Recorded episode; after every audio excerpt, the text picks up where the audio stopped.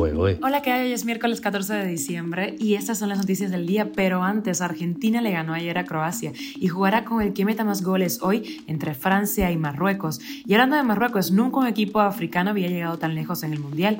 ¿Tú a quién le vas? Te leo. Esto es Cuba a Diario, el podcast de Diario de Cuba con las últimas noticias para los que se van conectando. El anteproyecto de ley de salud pública introduce la aprobación de la eutanasia en Cuba. Los mayores de 60 años son el único grupo poblacional que aumenta en Cuba. Aplazada una vez más la ley de la vivienda, aunque el gobierno cubano dice que su elaboración está avanzada. La Habana se ha quedado sin campeonato provincial de béisbol por falta de presupuestos. La organización cubana Prisoners Defenders acusa a tres países ante la Corte Penal Internacional por trata de médicos cubanos.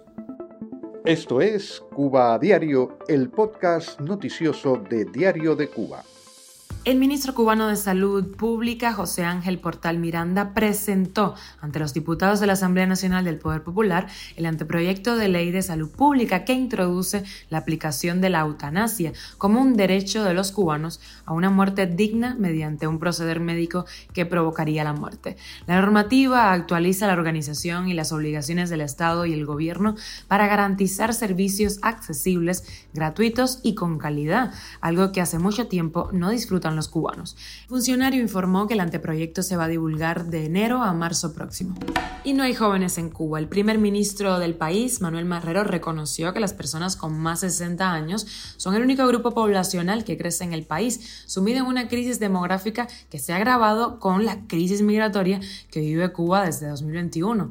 Manuel Marrero dice que el país no logra desde hace más de 30 años la tasa de reemplazo poblacional que es de dos hijos por cada mujer. Los jóvenes no quieren formar una familia en un país con problemas en vivienda, con una situación paupérrima en lo referente a la salud y sin ninguna oportunidad de crecimiento.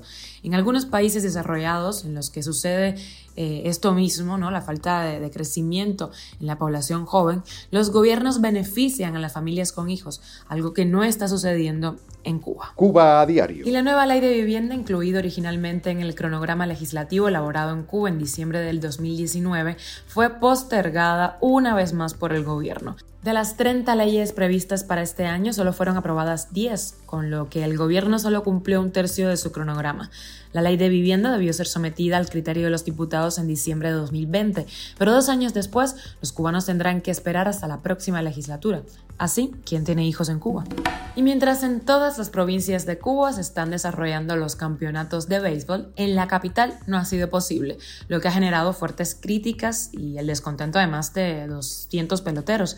Esta decisión, según ha declarado el subdirector de actividades deportivas Raúl Reyes, a los medios oficiales se tomó ante la falta de presupuesto en el territorio para enfrentar un torneo con representatividad de los 15 municipios, como orientó la Comisión Nacional de Béisbol hace tres meses. Con la promesa de que esto no volverá a suceder en la próxima temporada, porque ya está contemplado en el presupuesto anual de 2023, se tomó la decisión de llevar a cabo la Copa Benito Camacho para poder darle juego a los peloteros que tienen posibilidades de integrar al equipo industriales para la venidera serie Nacional 62 que va a comenzar en el mes de marzo. La Copa ya se está jugando en su segunda semana de competencia con muchas carencias. Los atletas acuden de lunes a viernes con uniformes viejos, faltando muchas veces a sus propios trabajos por no recibir una licencia deportiva que los exonere de sus responsabilidades.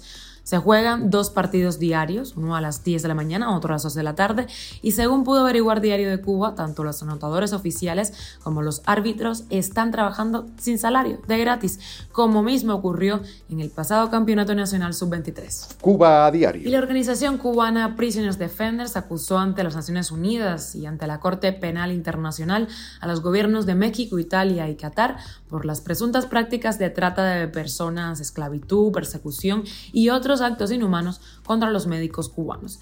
En el caso del gobierno de Calabria, en Italia, le dan el 75% de los salarios de los médicos al gobierno de Cuba, dejando en mínimos a los profesionales cubanos y además dejan en manos del gobierno cubano la evaluación de la integridad moral de los profesionales en cada momento. En Qatar, el gobierno de Cuba se queda con hasta el 90% del salario de los médicos cubanos.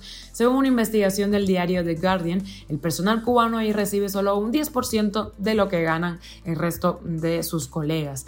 En México, hasta hace poco, ni tenían pasaportes. Los médicos cubanos en México tienen toque de queda a partir de las 6 de la tarde, de manera que tienen que estar en las residencias asignadas a la hora que determinen su jefe superior.